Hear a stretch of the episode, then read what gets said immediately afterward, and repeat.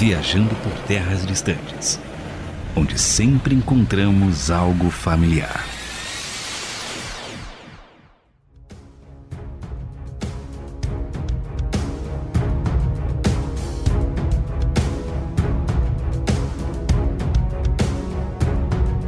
Eu sou Luiz Felipe e farei uma canção sobre quanto eu desbravei a vida saindo do Rio de Janeiro para vir para São Paulo. Foi uma aventura, nem E- tanto. Isso dá uma canção. Uau, cara. o cara pegou o facão, viu uma árvore do lado dele e comprou a passagem pro ônibus. Que, que cara bom. Certeza. Grande Borba Gato moderno, né? Eu sou o André Castilho e faria uma canção sobre a lei da surpresa. Mano, você promete um bagulho que você não sabe o que é. Que coisa mais épica que essa? É doideira mesmo. E eu sou o James Paris e eu faria uma canção sobre uma vida tranquila num barco e um laguinho, todo dia pescando. E é isso. Enquanto Só o mundo, sossego. enquanto o mundo é destruído ao seu redor. Ah, eu não sei do que vai acontecer no mundo, não. Não vou nem abrir as notícias no meu barquinho. Sem internet. Boa. Oi, gente, eu sou a Gabi e eu faria uma canção sobre uma aventura e aquelas canções de algo que eu vivi na minha vida que meus filhos vão cantar, depois os filhos dos meus filhos em volta da fogueira. E aí a história vai passar de geração para geração. Faria uma música sobre isso. E qual aventura? Não, não faria sobre uma aventura minha, talvez Ah, agora. Tá bom. Faria sobre uma história específica. Eu sou Carlos Pelerran e eu faria uma canção da época que eu fui pra Bolívia e a gente visitou uma cidade onde não chovia um ano e choveu quando a gente estava lá. Então eu chamaria de Manda-Chuva e faria uma canção épica dessa viagem. Ô, louco, que da hora. Não sei se os moradores gostaram tanto disso. Gostaram? Não sei. Eles gostaram, mas depois reclamaram que alagou tudo, então teria que fazer outra canção pra parar de Nossa. chover. Mas aí fica Ah, pra mas outra ainda bem que não chove, então. A cidade não está preparada para isso. Mas, entre criaturas fantásticas, lendas do folclore polonês, tem um pouquinho de política internacional também. Hoje nós vamos falar dos caçadores que matam criaturas e ganham uma moedinha com isso aí. Hoje vamos falar sobre The Witcher. E dois avisos muito importantes. Primeiro lugar, esse produto, tudo dele, é, é, série, filme, livro, tudo, tudo, tudo, e jogo também, é para maior de 18 anos. Por isso, se você não tem essa idade, saiba que os livros, séries e jogos sobre os quais falaremos aqui tratam de animais falantes fofinhos e educativos e não serão interessantes para a sua idade. Então, não. Nós não lemos os livros, esse é o segundo ponto. Quer dizer, eu e o James, a gente não leu, mas a Gabi e o Carlos leram. Então, a gente vai falar aqui principalmente da série, o filme de animação, dos jogos, dos quadrinhos. Mas aí a gente vai falar dos livros também, mas vocês nem leram todos os livros também, né? Os seus dois. Infelizmente, não ainda. É, o. Ainda não. Mas o Douglas leu, mas ele não pôde participar, né? O Douglas, marido da Gabi. E mas, mas ele ele vai ele vai curtir, ele vai curtir esse, esse programa aqui. Ele estará comentando nos comentários do podcast e via Instagram todos os nossos erros. Não se preocupe. Não, Esse- só que tem eu, né? Ele não vai deixar de me ouvir, gente, ó. Ah, que bonitinho. oh, que graxa.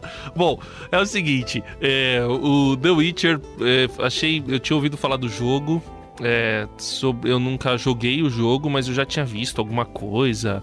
É, eu lembro de ter visto assim, meu filho tava do meu lado, e aí eu vi o jogo assim e vi uma cena que eu tive que tirar meu filho de perto do quando tava passando o jogo.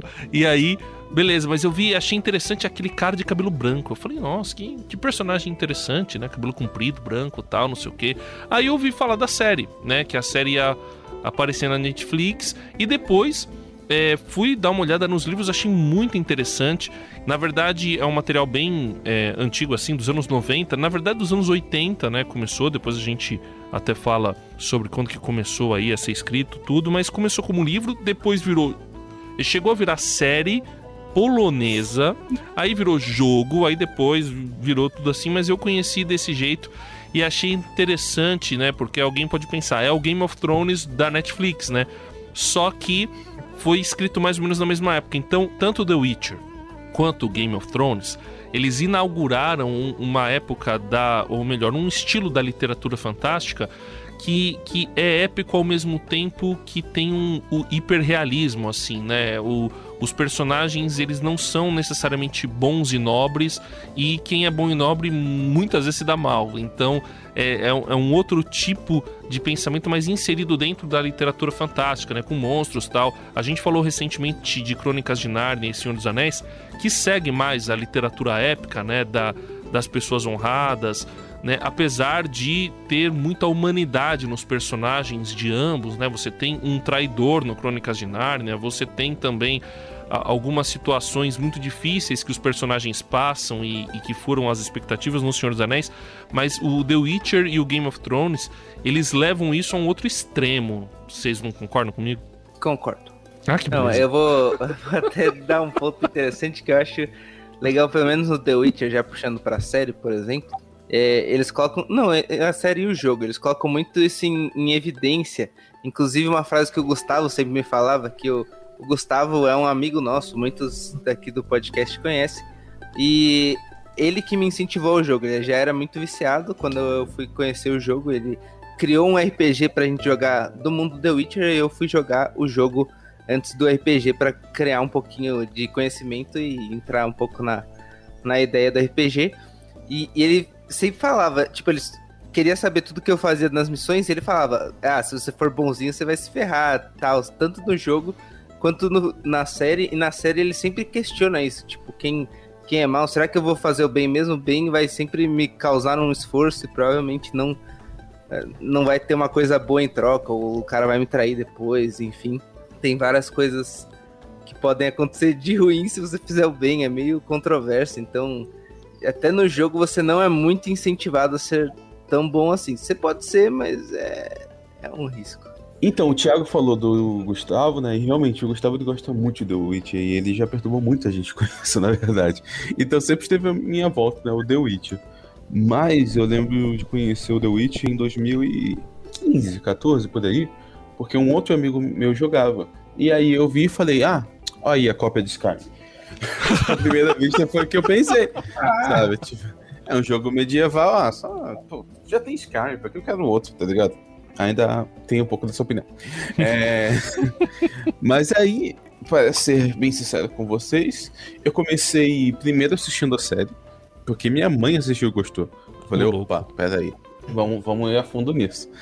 E aí eu curti a série, achei bem legal, me senti inteligente porque, entendi, porque eu entendi a ordem cronológica, as pessoas não. Não é difícil, gente, vai ler um pouco mais.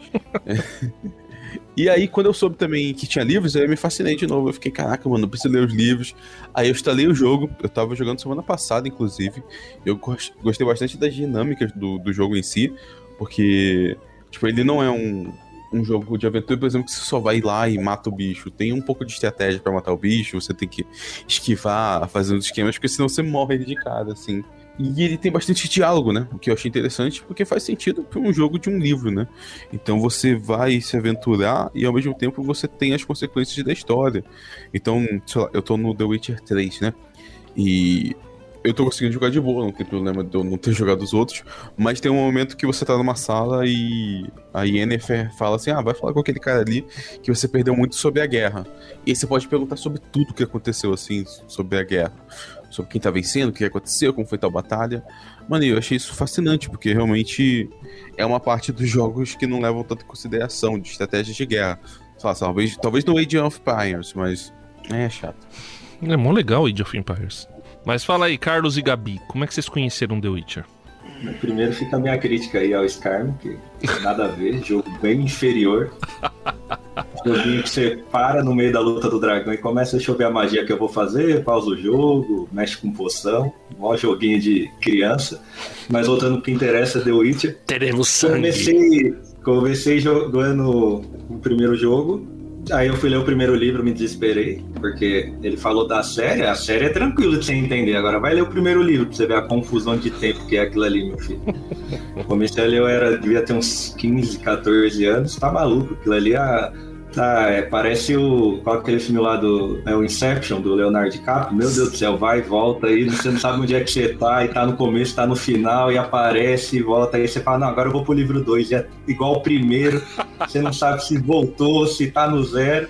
Aí a partir do livro 3 ali, ele começa a, a escrever igual uma pessoa normal e aí você começa a entender melhor a história. Então, nesse, nesse ponto, eu tiro até o chapéu para a série, que ficou muito mais fácil de entender. Acho que eles estão conseguindo ser bem fiéis também.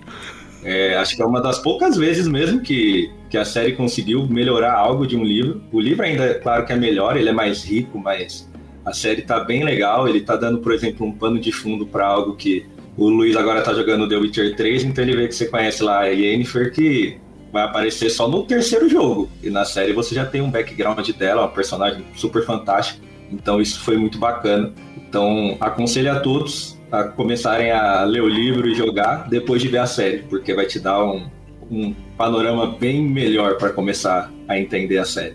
Até porque é um polonês que escreveu e acho que a cultura deles é bem diferente da nossa. Isso é importante falar, é muito diferente, cara. O, assim, a cabeça é diferente, é outra coisa, entendeu? É outro esquema. E as referências se percebe assim que são outras, entendeu? É, é, outra, é outro negócio, é muito interessante. E quem, vê, quem lê o livro percebe isso melhor, né, Gabi? É, exatamente. Eu acho que esse lance da cultura que vocês estão falando é uma das coisas que mais chamou a minha atenção, assim, que eu falei, nossa, que bagulho da hora. O Douglas, né, meu marido, como o André já tinha falado, ele ama o, a série, ama os jogos, ama os livros. Ele não para de comprar, ele fica comprando, montando a coleção, tem todos os games. E foi assim que eu conheci o The Witcher, por ele, porque ele tava jogando o jogo eu tava fazendo outra coisa, porque na época eu falei, ah, ele vai ficar jogando, chato, ok. Mas aí eu comecei a ouvir os diálogos e eu falei, gente, pera. Aí eu comecei a assistir ele jogar como se eu estivesse assistindo um filme, porque eu amo isso que o Carlos falou sobre os diálogos, sobre a história, porque o jogo vai além daquela lutinha básica, né? Ele tem uma história por trás, e o jeito que o Gerald ele vai usando os poderes dele de bruxo para poder descobrir, examinar um local, por exemplo, tem uma das histórias que ele tá vivendo lá no game, que ele tá tentando descobrir como que alguém foi assassinado e tal, então ele examina a cabana com os poderes dele, enfim. E aí ele vai tentando descobrir como que aconteceu. E aí foi a partir daí que eu falei, gente, essa história é maravilhosa, eu preciso saber mais. E aí foi quando o Doug estava lendo os livros também, que eu comecei a ver do que, que ele estava lendo, o que estava acontecendo com o Gerald, e me apaixonei pela história. Tanto que quando saiu a série, a gente já ficou assim louco para assistir, maratonou, terminou, porque a história foi o que me ganhou mesmo. E esse lance da cultura, de você saber, né, de como que era o contexto. Fora que eu amo, assim, história de bruxo, história que tem elfo, que tem anão e tal. Então, eu curti muito o universo. E isso que o Carlos falou da Yennefer também, ela é muito mais explorada na série, né? Tanto que eu não cheguei ainda a ler sobre ela no livro, mas na série você vê como que ela se tornou quem ela é, tudo que ela passou para ser quem ela é e como ela é poderosíssima, né? Então, fora de eu ter de me identificado mais com uma personagem mulher que passou por muita coisa e tal, então foi isso que me fascinou e foi assim que eu conheci The Witch.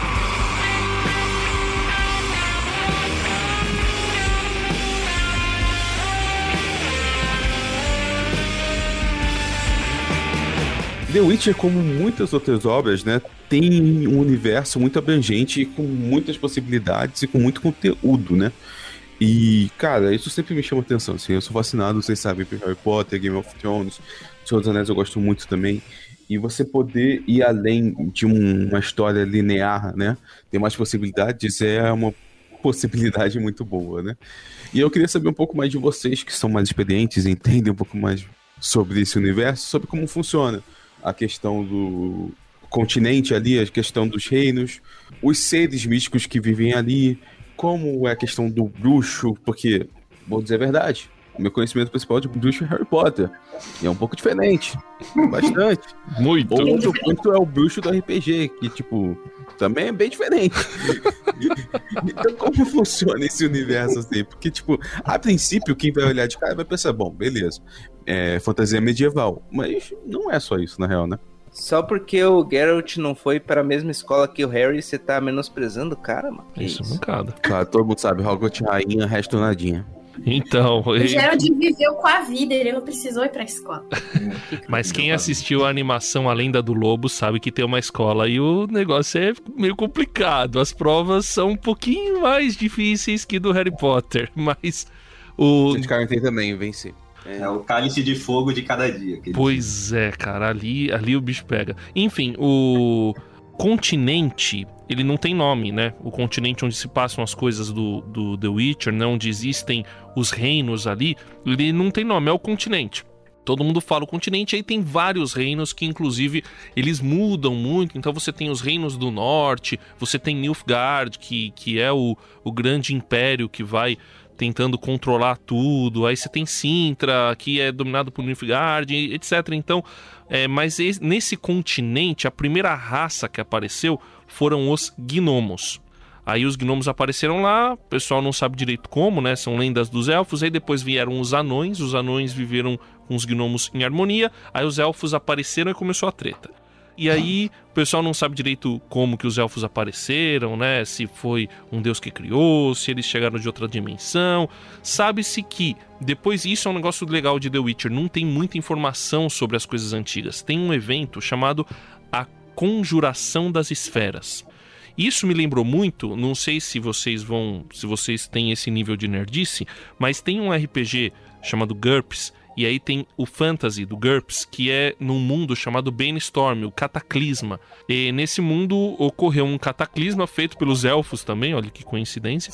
E nesse cataclisma foi quando de diversas dimensões, inclusive da Terra dos nossos dias, foram trazidas diversas raças, inclusive os humanos, né? E é muito interessante que é uma fantasia medieval, o GURPS Fantasy, com, é, com o- o- as religiões da Idade Média. Então é bem interessante o GURPS Fantasy. Então me lembrou um pouco esse negócio da grande conjuração das esferas, porque todos os monstros que existem em The Witcher apareceram no continente durante essa conjuração das esferas. E dizem os elfos que os humanos também, mas os elfos falam isso para dizer que os humanos são monstros, porque quando os hum- os humanos apareceram, eles começaram a matar todo mundo. E aí aconteceram os pogroms, ou seja, as, a- as limpezas que, que quem lê o livro, isso daí é um ponto de tensão bem importante, né? É, quando tem a, a tal da conjunção das esferas, o, a gente tem um- uma complicação grande aí, porque quando ele falou de bruxo, talvez o bruxo do Harry Potter tá mais parecido com os magos no mundo do The Witcher, né? Tá mais Isso. parecido com eles. Eles são uma mistura de quem usa um pouco de magia, mas vai pra cima igual um louco com espadas, né? Então, Assassino sangue frio. é, é, eles são o famoso apelão, né, no, no RPG aqui, não, não tem como. O cara usa magia, ele usa espada, ele vive mais, ele não tem muita fraqueza, não. É, o que a gente vai talvez falar mais na frente um pouco, tem a tal da escola dos bruxos aqui, e eles surgem porque os humanos precisam aprender a se defender, né, é, todas as raças, na verdade, precisam aprender a se defender desses, desses monstros que surgem após a conjunção das esferas, e aí eles começam a usar magia, só que tem um preço alto usar magia, né? A gente vê ali no que a escola de magos tem um todo um processo de como se usar magia, só algumas pessoas conseguem usar de verdade. E quando você passa para qualquer um usar essa magia, você tem um paga um preço caro. E eles vão descobrindo isso com o tempo. Por isso que só alguns conseguem se tornar, outros morrem no processo. E com isso eles vão perdendo algumas das características humanas, que é os sentimentos, algumas outras coisas. Então eles vão entrando aí em alguns aspectos aí mais psicológicos das coisas.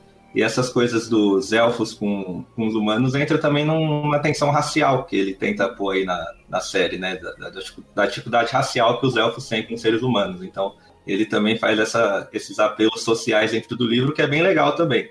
E, e uma coisa que me deixa também perplexo, que eu quero ver como é que a série vai fazer, é porque no livro e no jogo ele tem duas espadas, e tem um sentido muito importante dele ter duas espadas, que é uma que é para matar os monstros, que é a espada de prata, se eu não me engano, e a outra espada que é para ele lutar com seres humanos que são ruins também, que ele precisa bater. E na série ele tem uma espada só, então quero saber como é que ele vai fazer quando a coisa apertar mais pra frente. Mas por que que... Mas tem uma explicação assim, tipo, ele tem as duas, mas pros monstros é de um jeito e pros humanos é de outro? Como, como que funciona isso? É, é que a espada de aço ela tem um efeito melhor nos, nas atrocidades, nos monstros que vieram após essa conjunção, e a espada de prata ele usa apenas para lutar com seres humanos, que ela não tem um efeito tão grande contra o, os monstros. Por isso que ele usa duas. Meio que uma ele imbui a magia, um pouco do poder que ele tem. E aí, nesse treinamento que eles passam também, que é onde ele vai ganhando essas meio que super habilidades dele. Você vê que ele enxerga à noite, ele tem uma longevidade maior.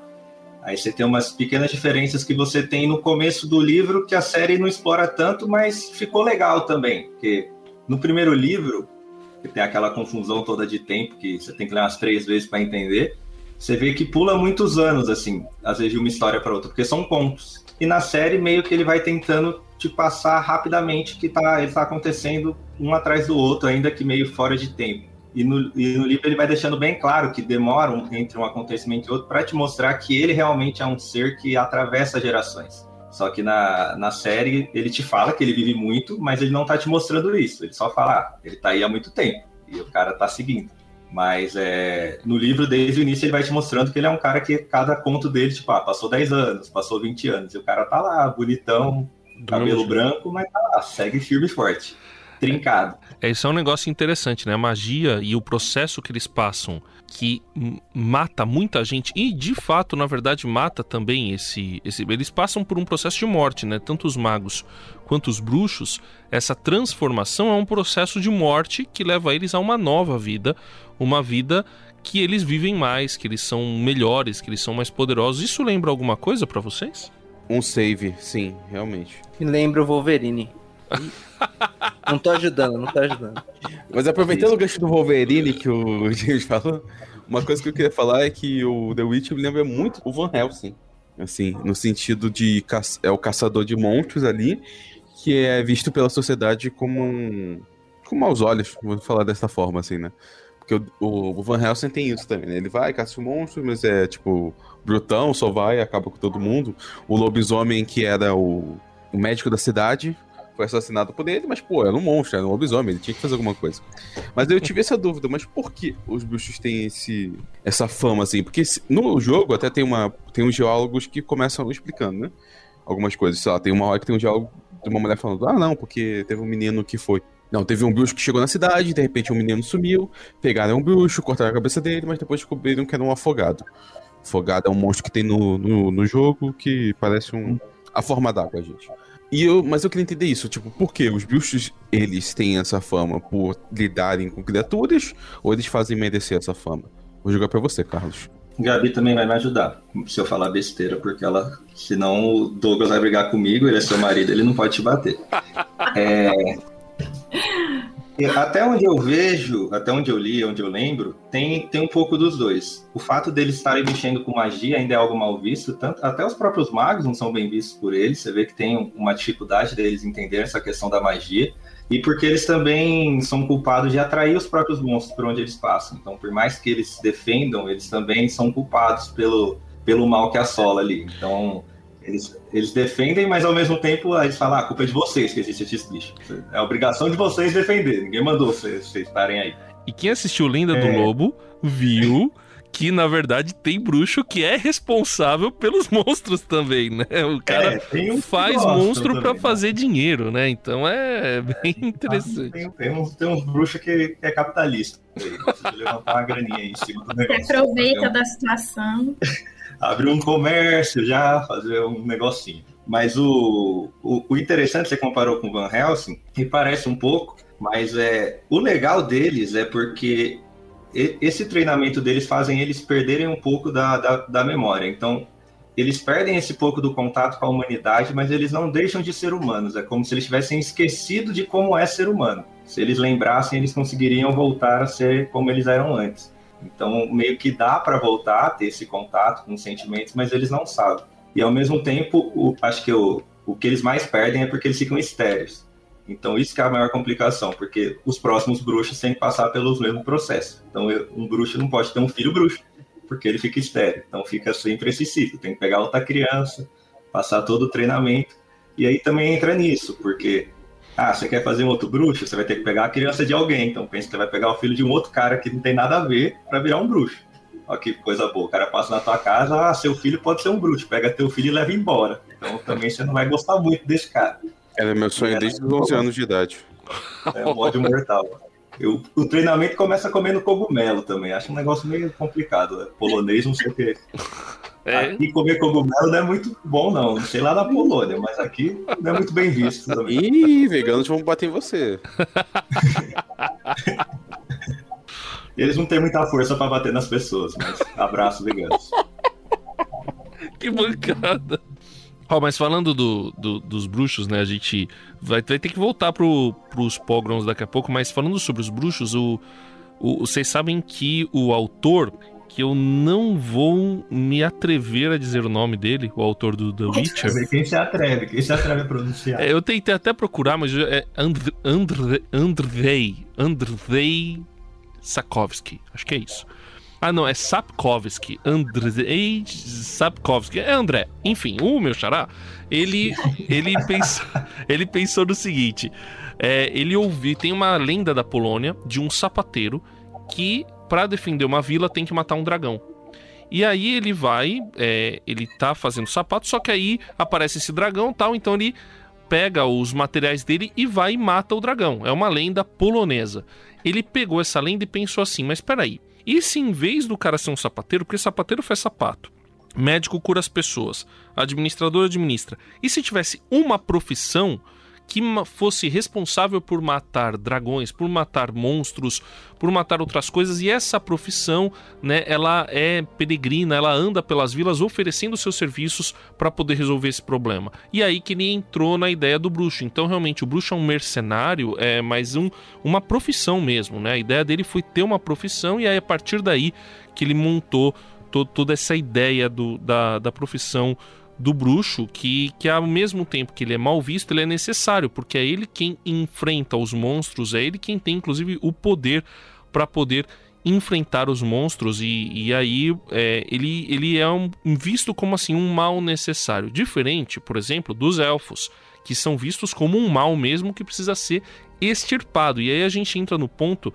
da intolerância e é alguma coisa que o The Witcher trabalha muito porque justamente ter essa influência polonesa na Polônia, vocês devem lembrar, principalmente a Gabi que gosta de história, o que, que aconteceu muito na Polônia antes e durante ali a Segunda Guerra Mundial, até antes da Segunda Guerra Mundial. Houve muito massacre de judeus na Polônia, Gabi. Sim, inclusive foi, foi lá foi um dos pontos de maior extermínio daquele. Tem, eu acho que tem até um documentário que mostra as pilhas de judeus mortos na Polônia. É horrível. Exato, teve o gueto de Varsóvia lá na Polônia. Então, assim, Polônia tem muito. É, é, é muito intrincado na Polônia essa questão dos pogroms, que, que eram a eram os massacres, ou também uma outra tradução que é muito cruel, a tradução da limpeza, porque era assim que muitos dos que não estavam sendo massacrados se referiam porque eles achavam que eles estavam resolvendo um problema. E eu, no, durante o The Witcher, né, em todos os produtos, é referido muito essa limpeza que, entre aspas, né, coisa terrível, esse massacre que é feito aos elfos, que de certa forma representam os judeus ali dentro do, do universo de The Witcher. E existe um momento que, que também alguns, alguns magos e um, um grupo de humanos no filme A Lenda do Lobo, eles veem os, os bruxos como um problema.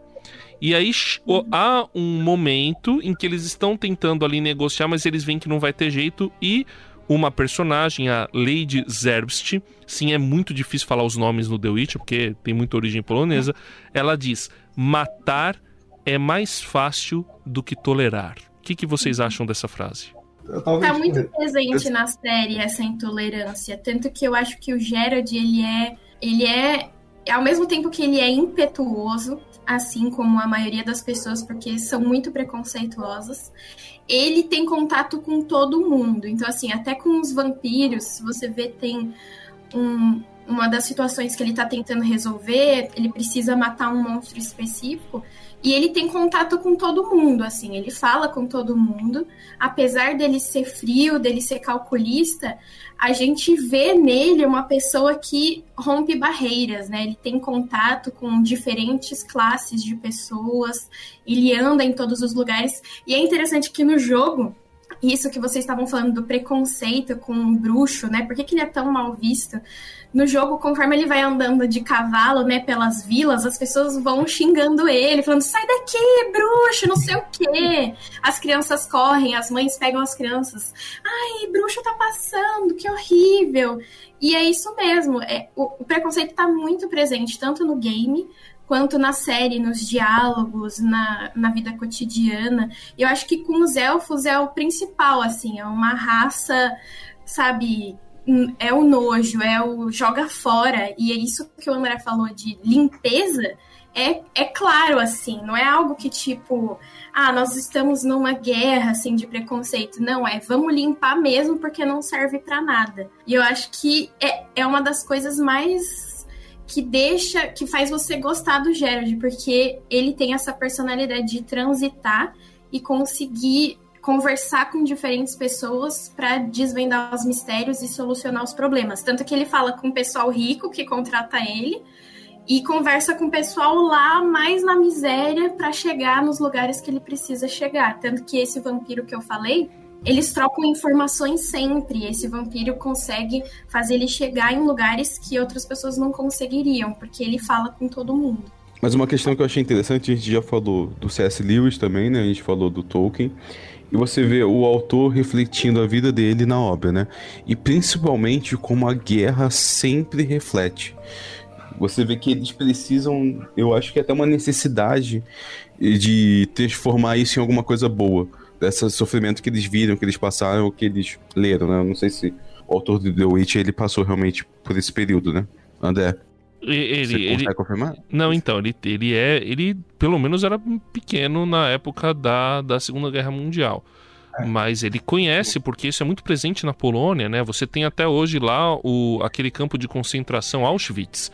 Fica na Polônia sim, sim. e é um museu a céu aberto para você conhecer. Então, assim, aquilo é uma realidade muito presente na vida de todo polonês e na vida dele também, né? De todo mundo ali do, do leste europeu, existe uma vergonha até hoje em dia em relação a isso, ao mesmo tempo que, que ainda existe uma situação muito complicada em relação a tudo isso. Mas assim, quando é, é dito de, de, quando você entendendo que o autor é polonês e existe toda essa situação, cara, é inevitável você entender que ele está falando sobre aquilo que é a realidade do povo dele, aquilo que é a realidade do país Sim. dele, entendeu? Então é, é muito. Eu não consegui muitas informações sobre ele a respeito disso, mas é, seria algo interessante até para entender melhor. Talvez quem é fã pode participar e, e dar mais explicações, mas assim, é tão claro na obra que sem dúvidas ele estava falando então. sobre isso, né? É bem ele precisa de um jeito de extravasar, parece assim, de, de demonstrar pela fantasia como aquilo aconteceu, né? Talvez no jeito de equilibrar aquele momento teático da vida dele, mas também retratar pra gente, né, que não teve noção. Hoje em dia a gente joga é, se divertindo, mas é bom a gente ter essas reflexões, porque, caraca, aconteceu um período bem obscuro e não foi há tão pouco tempo assim. É que a série tem um, um tom bem sombrio, mas se você pegar o jogo e o livro, ele descreve tudo muito branco, assim, né? É bem. te dá a cara que tá passando tudo muito onde ele vive mesmo. É tudo muito branco, as pessoas são todas muito brancas, é tudo muito claro. E, e, é interessante você ver que mesmo onde as pessoas teoricamente são todas muito parecidas, é tudo todo mundo branco, é tudo muito branco, ele mostra onde tem um conflito racial gigantesco e uma dificuldade muito grande de convivência entre eles. E é. o Castilho tinha falado sobre matar é mais fácil do que tentar conciliar ali, né? E eu vejo isso muito presente. Tem um momento na série que isso acontece, é, mas eu lembro do, do jogo em si. Muitas vezes os, os contratos que você pega é tipo só matar lá o monstro. E, e quando você vai é, investigando, né, para ver o que aconteceu, muitas vezes é um problema que aconteceu na vila e às vezes até tem, entre aspas, uma solução, pelo menos um, um desfecho, né? Tudo bem, às vezes é um fantasma querendo matar todo mundo. É, que tudo bem, surgiu na vila, mas você tem que eliminar e não tem o que fazer. Mas tem, tem uma história muito boa, uma quest no, no The Witcher 3, que é o do bebê, que o cara queria dar um fim no filho e o filho virou um monstro ali, porque é, matou antes de nascer, sei lá, uma parada muito doida.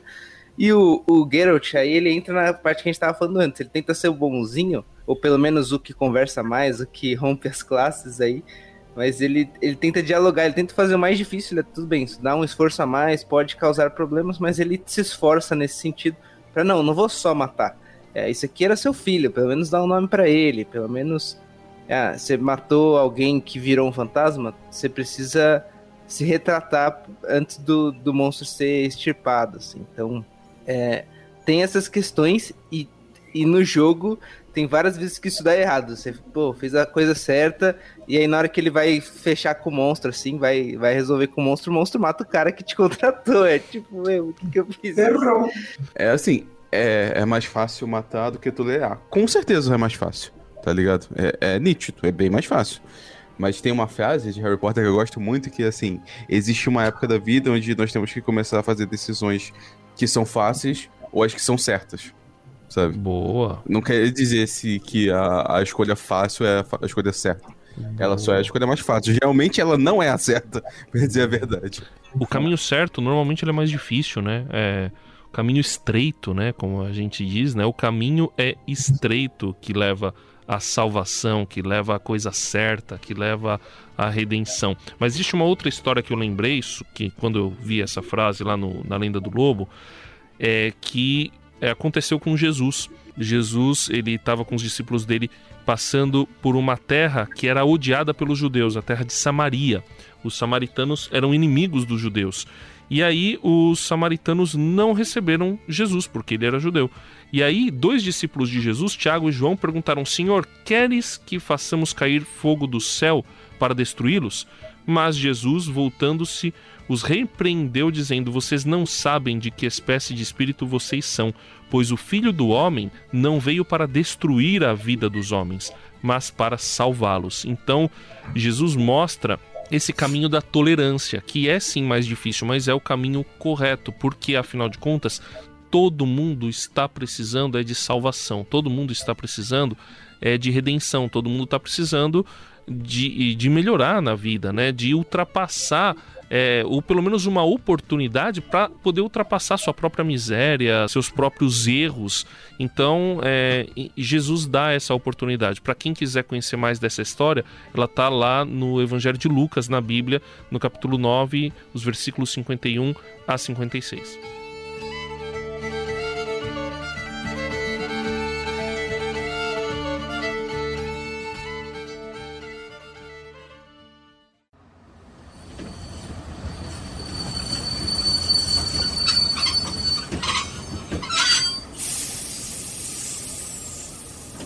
Mande um recado para o seu podcast, ó oh, Vale das Redes. É isso, vemos aqui pedir o seu comentário.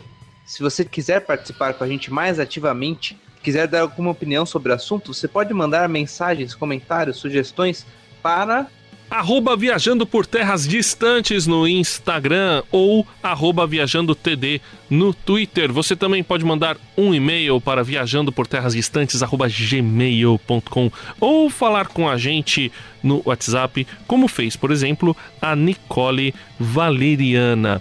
Ela falou assim sobre o último programa que a gente fez com o querido Sammy Claire Gonçalves. André do céu, que é o testemunho desse cara. Eu não conhecia o trabalho dele, vou até apoiar no Catarse. Olha que legal. Então, Nicole, um grande abraço para você. Obrigado pela sua participação e queremos ver outras, queremos ver mais pessoas participando aqui com a gente no Instagram, Viajando por Terras Distantes, no Twitter, Viajando TD ou no e-mail viajando por terras distantes gmail.com. Siga-nos, fale conosco, estamos juntos. Até mais.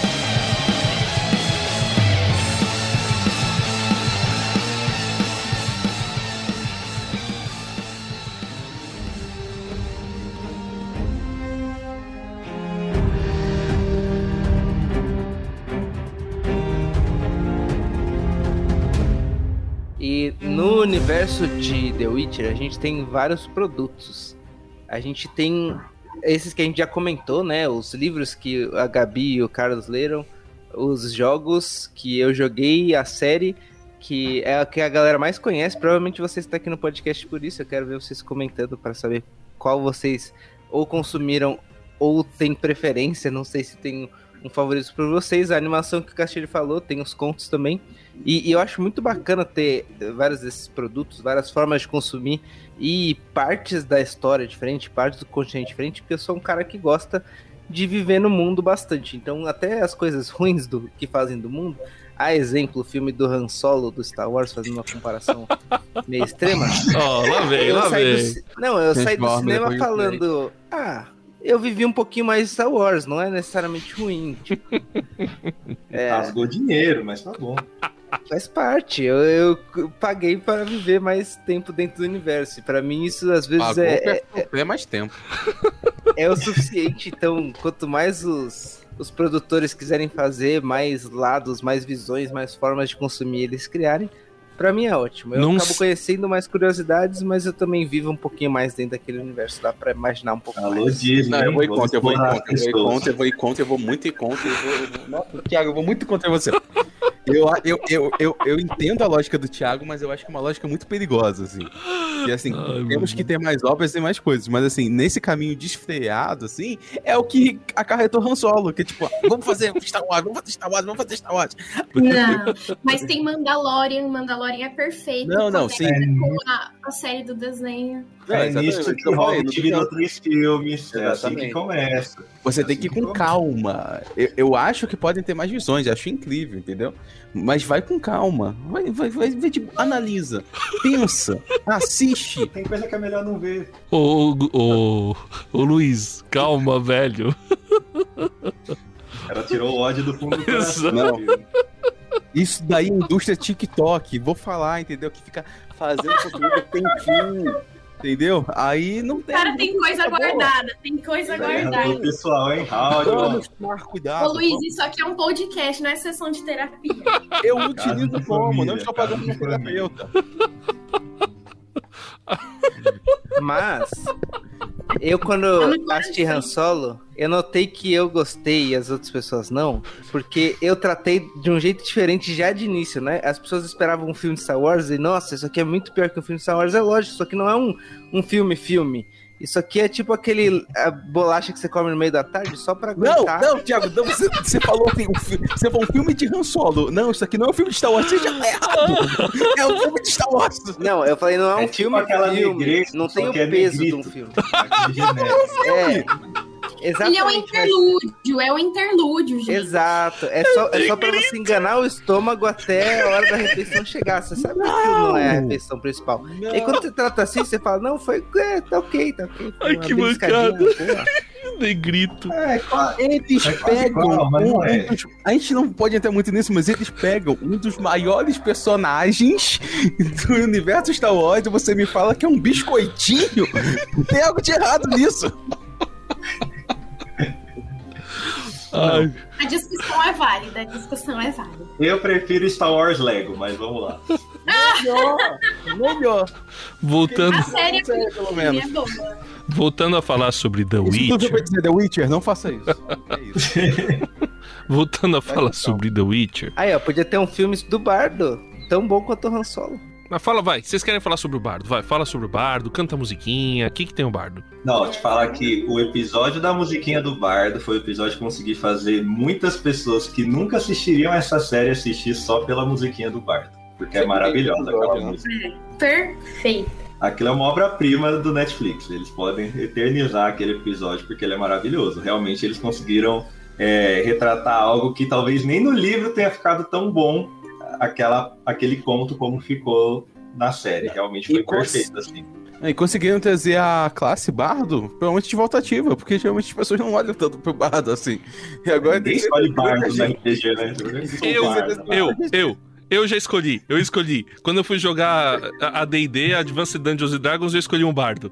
Porque eu sempre quis ser Eu os que eu diferentes. escolhi. Eu levei uma gaita, foi horrível. Não, o meu foi, era um alaúde, da hora. Né? Pô, Não, tem umas magias. fisicamente uma gaita, que eu falei, vai Pô, ser mas legal. pensa, você tá no competir. universo cheio de monstros. Aí tem um amigo que tem uma espada, um que solta magia, um que toca uma gaita. Você fala, irmão. Não, mas calma aí. Aí não dá, né? O que toca a gaita faz o cara que, que usa a espada melhorar. E o, o inimigo piorar. Então tem, tem, tem, tem que saber jogar com o bardo. Não, não é Ele é assim. arrudado, aí toca a gaita errada, ainda pior o que toca a espada. Eu falei, não serve pra nada essa gaita aí, meu. Erros Mas críticos. ele é esperto, porque pensa, o cara, o inimigo vai e mata o cara da espada. Ele olha pro cara da gaita e fala, mano, isso aqui não é uma ameaça. Se ele não, já não estivesse atacando, se ele estivesse sendo invadido, o cara da gaita só anda pra fora porque, tipo, ele não é uma ameaça. Ele pode sair vivo, ele tá pensando nele, não no grupo. Não, mas a gente tá trolando, mas assim, foi muito bom e, e é um dos personagens que o nome muda, né? Que no, no livro e no jogo ele chama Dandelion, se eu não me engano, alguma coisa assim. E na série ele muda pra. Não, é Dandelion, porque é até um trocadilho que tem com, com a classe. E na série é Jasker, que e ficou legal. Pegou bem o nome dele e ficou muito bom o personagem. A introdução dele você não dá nada pro personagem, mas depois quando ele fica do lado do,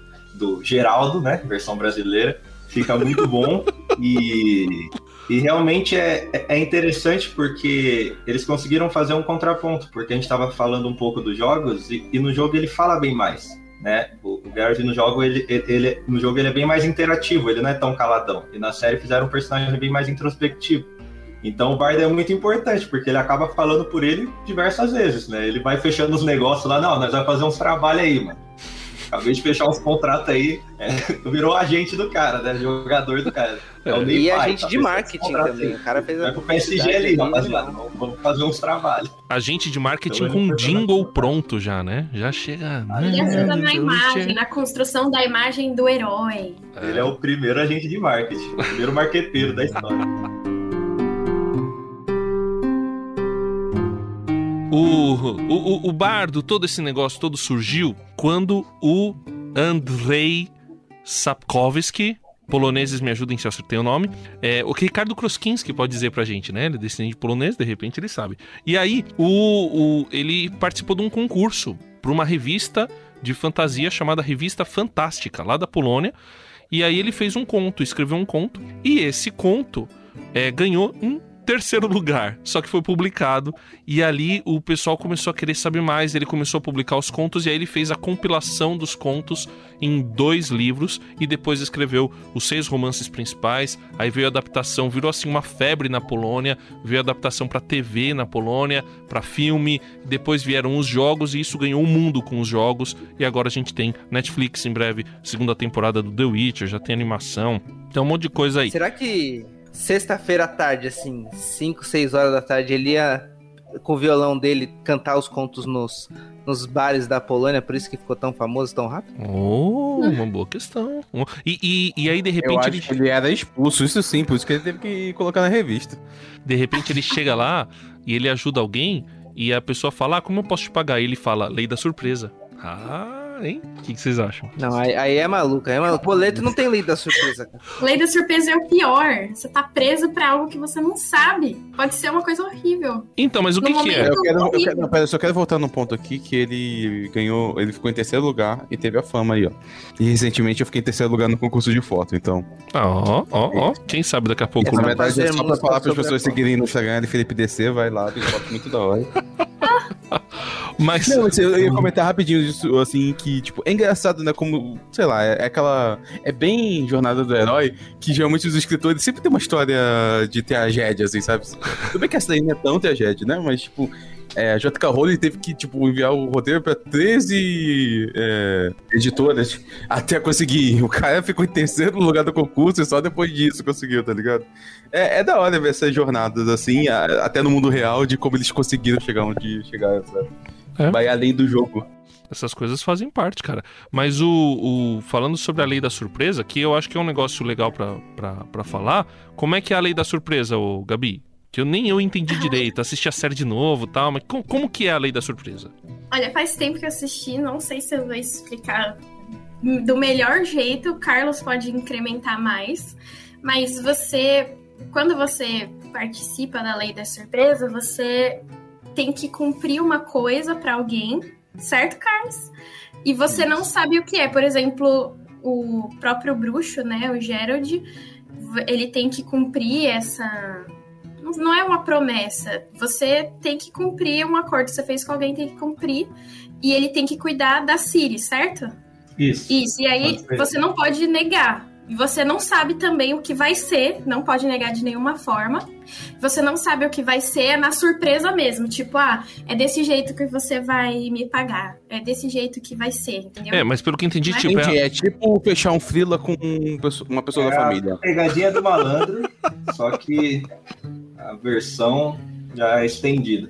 É que assim, quando você salva a vida de alguém, você tem que fazer algo grandioso, é um feito de salvar a vida de alguém. É, é como se fosse algo desde o início da humanidade. Não se tem quando começou, é como se fosse algo moral dele, sempre existiu essa lei. Só que você vai exigir de volta o que você quiser. Então pode ser algo simples, o cara pode falar, beleza, um dia vai lá, ô, presta seu carro aí que eu preciso ir no mercado. Pronto, tá pago. Era isso que ele queria. Ou então, ah, você vai proteger minha filha aí o resto da sua vida. Valeu. É isso. E aí foi o caso dele. Então, obrigado aí, faz esse favor para nós. E aí a gente verão na próxima temporada que desenrola e o que no livro é muito legal, porque é onde ele vai desenvolver nessa parte paterna dele também, onde ele vai sendo um pouco mais humano, porque ele tem um relacionamento com ela agora. Isso. Então ela é um ponto de contato tanto dele quanto da Yennefer também, que tanto quer ter um filho e, e na série já desde o começo mostra que não tem como, porque o tanto que ela sofreu até conseguir virar maga. Então, ela se ela, apesar da lei da surpresa, teoricamente teria sido algo muito difícil para ele, porque seria cuidar da vida de uma pessoa, é o que vai trazer mais humanidade tanto para ele quanto para pessoa que ele ama. Então, no final, deu bom para ele e para ela. Uhum. E é legal ver quando a lei da surpresa chega para ele, porque ele é aquele personagem, né? Sozinho, segue a vida sozinho, ele se resolve, ele é bom com ele mesmo. E aí, quando ele tem que cuidar dela, que você vai vendo esse lado dele, que nem o Carlos falou, paterno, e você vê que ele é aquele ser que é horrível, que é cheio de coisa ruim, mas que ao mesmo tempo cuida, que ao mesmo tempo protege, que ao mesmo tempo é aquela pessoa que soluciona. E, e, esse contraponto com a Yennefer também é muito legal, porque você vê que, apesar dele ser sombrio, apesar dele ser uma pessoa fria, ele é uma pessoa que pensa no outro até nos diálogos, quando ele quer descobrir o porquê, tipo, ele não vai lá matar, ele quer por que eu vou matar, o que, que aconteceu, né? Quem tá envolvido nisso. Tanto que tem um dos desafios lá, umas coisas que ele tem que cumprir, que ele tem que matar uma pessoa, e aí ele descobre que se ele matar, ele vai desencadear um monte de outra coisa pra vila onde aquela pessoa tá. E aí ele descobre que em vez dele fazer, né, o que pediram para ele, ele tem que matar quem pediu para ele. Porque essa é a solução. Então, acho que quando isso surpreende ele, no começo ele rejeita, é horrível, é um fardo, acaba sendo esse jeito de que a série, de que o livro mostra pra gente esse Gerald que, ao mesmo tempo que ele é frio e impetuoso, ele é esse herói também que a gente tanto gosta, tanto ama e se identifica. Tanto por ele se apaixonar por alguém que também é ela, a Yennefer, ela é total, né, super power, tá na dela. E ao mesmo tempo ele gosta e ao mesmo tempo ele cuida da Siri, né, que tá sendo perseguida aí. Então, é legal ver esse lado dele impetuoso e ao mesmo tempo protetor. E eu acho que é isso que faz a gente gostar tanto dele, do herói que ele é. Apesar de eu achar que o ator, né, ele tem um braço muito pequeno pro Gerald. Ele não faz jus ao Gerald da minha imaginação, mas ok a gente gosta do herói. Eu gosto muito de quem ele é, do personagem que é construído. Concorda? E, o, e a cara dele não é tão brucutu. É uma cara mais assim. O Henry ah, Cavill, gente. O Henry Cavill não é bom o suficiente. O que será de nós, mero Não é ele, não é ele. O problema é o braço dele que é muito curto.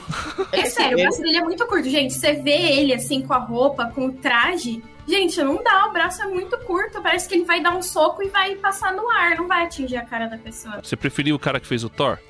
Não sei, acho que agora eu já me identifiquei com a cara, com o rosto, entendeu? É só o braço que é o problema. Essa é Pega um dublê de braço. O Douglas vai gostar bastante de ouvir, né? A gente escolhendo Esse, homens. Gente, é sério. ah, mas é assim, isso, gente, a gente concordar. Todo mundo tem que concordar que o Henry Calvin é um gato. Não tem quem negue. Deixa um quadrado. Só que o braço é curto, gente. Não dá. Me incomoda mais a peruca do que o braço, é o de verdade. Do, do Netflix, vai. Thiago Volpe. O Douglas concorda comigo que a gente fica assistindo a série e o braço atrapalha. A gente fica vendo o cara é incrível, mas o braço não dá, gente. Não, agora o pessoal vai assistir a série de novo usa... pra saber se o braço do cara é pequeno. Né? Agora Ela os caras vão. Um os caras vão apelidar ele de Tiranossauro Rex agora, mancado. Mas a peruca, é, mas a peruca me incomoda muito mais, gente. Essa peruca. Motorista de Kombi.